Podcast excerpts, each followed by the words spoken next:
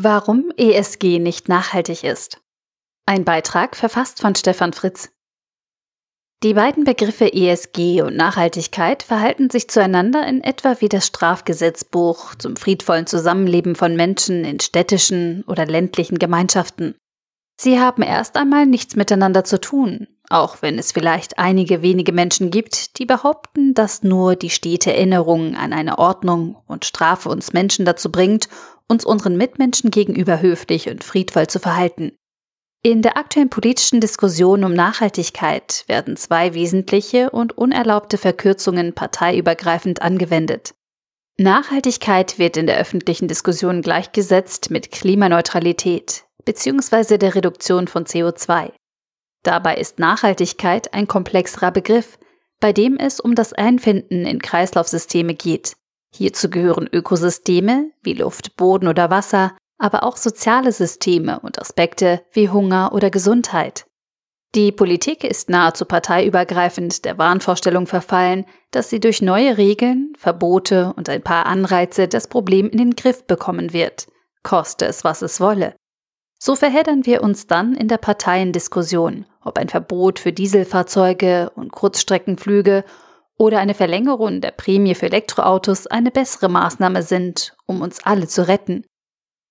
Nachhaltig verhalten wir uns, wenn wir uns einiger der uns umgebenden Kreislaufsysteme bewusst sind, ein Verständnis für Gleichgewichte besitzen und eine Ahnung von der Vielfalt der uns umgebenden Systeme haben. Wir alle atmen jeden Tag im Kohlenstoffkreislauf, profitieren vom stabilen Golfstromkreislauf und haben das Privileg, in einer demokratischen Gesellschaft mit einem erneuernden Wahlzyklus zu leben. Wenn wir uns die anderen Teilnehmer, andere Menschen, Tiere und physikalische Mechanismen in diesen Kreisläufen bewusst machen, fällt es uns leichter, einen aktiven Beitrag zum Erhalt dieser Systeme zu leisten, also nachhaltig zu handeln. Nachhaltiges Handeln kann in einem breiten Spektrum von sehr unterschiedlichen Kreisläufen erfolgen. Die Breite des Spektrums zeigen die 17 Nachhaltigkeitsziele der Vereinten Nationen, zu deren Verfolgung und Erreichung auch unser Land sich bis 2030, Agenda 2030, verpflichtet hat. Nachhaltiges Handeln umfasst daher deutlich mehr als CO2-Neutralität und berührt nicht nur Umwelt, sondern auch soziale Ziele wie menschenwürdige Arbeit und Wirtschaftswachstum, SDG 8, oder Geschlechtergleichheit, SDG 5.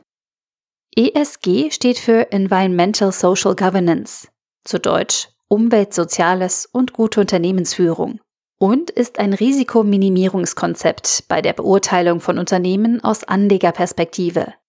Nicht per Gesetz, sondern über einen Rahmen, den sich gut geführte Unternehmen und Organisationen selbst geben, wird über Anstrengungen der Unternehmensführung auf dem Gebiet Umwelt und Soziales berichtet. Unternehmen und Organisationen, die in diesen Bereichen nicht aktiv werden, stellen für Investoren und Anleger ein größeres Risiko dar, als Unternehmen, die sich selbst verordnet haben, in Zukunft auf Umwelt- und Sozialaspekte zu achten. Ist es also gut, wenn Unternehmen und Organisationen für eine gendergerechte gleiche Vergütung ihrer Mitarbeiter sorgen, grünen Strom einkaufen, Anreizsysteme setzen, damit Mitarbeiter mit dem öffentlichen Nahverkehr zur Arbeit kommen, für weniger Verpackungsmüll bei ihren Produkten sorgen? Klares Ja. Das ist uneingeschränkt positiv. Sind die Aktien oder Kapitalbeteiligungen solcher Unternehmen, die sich ihrer Stellung in der Gesellschaft bewusst sind und in Zukunft weniger Schaden an Kreislaufsystemen anrichten wollen, weniger risikoreich als Unternehmen, die nicht nach solchen Verbesserungen suchen? Ja, denn man kann hoffen, dass Mitarbeiter und Manager in solchen Unternehmen weniger Umwelt- und Sozialrisiken eingehen. Sind also solche Unternehmen, die versuchen, sich ESG-konform zu verhalten, nachhaltiger? Nein, denn weniger Schaden anzurichten bedeutet nicht zugleich aktiv einen positiven Beitrag für ein Nachhaltigkeitsziel zu leisten. ESG-Aktivitäten sind positiv und ein erster Schritt zur Veränderung unserer Gesellschaft und unserer Unternehmen. Aber es bedeutet eben nicht, aktiv etwas Gutes für unsere sozialen und ökologischen Systeme zu tun. Wir dürfen und sollten ESG nicht in Frage stellen. Wir sollten aber jeder Organisation gegenüber Skepsis zeigen, die aus ESG-Aktivitäten ableiten, auch nachhaltig zu handeln. Wenn eine Bank oder ein Anlagefonds behauptet, man biete nachhaltige Anlagemöglichkeiten, dann sollten wir skeptisch werden, wenn dahinter nur ein ESG-Ranking liegt. Wenn Unternehmen in ihrer Werbung den Eindruck erwecken, nachhaltig zu sein, obwohl sie lediglich ESG-Aspekte berücksichtigen, dann sollten wir das weiter untersuchen. In der Sprache der Logik ist ESG ein Blocklisting-Ansatz. Man kann damit Risiken wie Schadsoftware entdecken und aussortieren, indem man überprüft, ob es bereits bekannte negative Muster gibt. Aber nur weil etwas nicht schlecht ist, ist es eben lange noch nicht gut. So kann man mit der ESG-Logik keine guten Unternehmen aufspüren, die nachhaltig handeln, sondern lediglich schlechte Unternehmen bzw. Unternehmen, die sich nicht mit Umwelt- und Sozialaspekten beschäftigen, identifizieren. Die Diskrepanz wird am Beispiel von RWE deutlich. Unter ESG-Aspekten ist ein Unternehmen wie RWE klar positiv zu bewerten.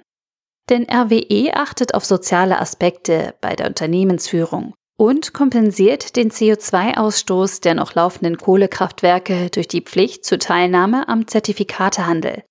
Damit reduziert RWE nach ESG-Logik die Risiken für Anleger, denn das Unternehmen erfüllt die vom Staat geforderten ESG-Anforderungen. Doch auch wenn RWE als ESG-konform einzustufen ist, ist es, wie nahezu alle Unternehmen heute, sicher nicht nachhaltig. Unternehmen, die mit ihrem Geschäftsmodell aktiv Positives und Nachhaltiges bewirken wollen, müssen eine konkrete und messbare Auswirkung, Impact, auf eines der 17 UN-Ziele nachweisen. Doch wirklich nachhaltige Geschäftsmodelle haben bisher nur sehr wenige Unternehmen. Denn solche Impact-Unternehmen müssen neben dem geeigneten Geschäftsmodell über einen Prozess verfügen, mit dem sie belegen, in welcher Form sie konkret einen positiven Einfluss auf Kreisläufe haben. Nur weil es so wenige Unternehmen gibt, auf die der Begriff nachhaltig tatsächlich zutrifft, ist es falsch aus risikotechnischen, nicht schlechten, also ESG-konformen Unternehmen auf einmal nachhaltige Unternehmen zu machen. Leider tun wir genau das und verspielen damit das Vertrauen von uns Bürgern, Verbrauchern und Anlegern. Es ist unsere Pflicht, hier in Zukunft sorgfältiger hinzusehen und marketingmäßige Übertreibungen zu entlarven. ESG-konform ist nicht nachhaltig.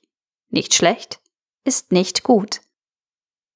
Der Artikel wurde gesprochen von Priya, Vorleserin bei Narando.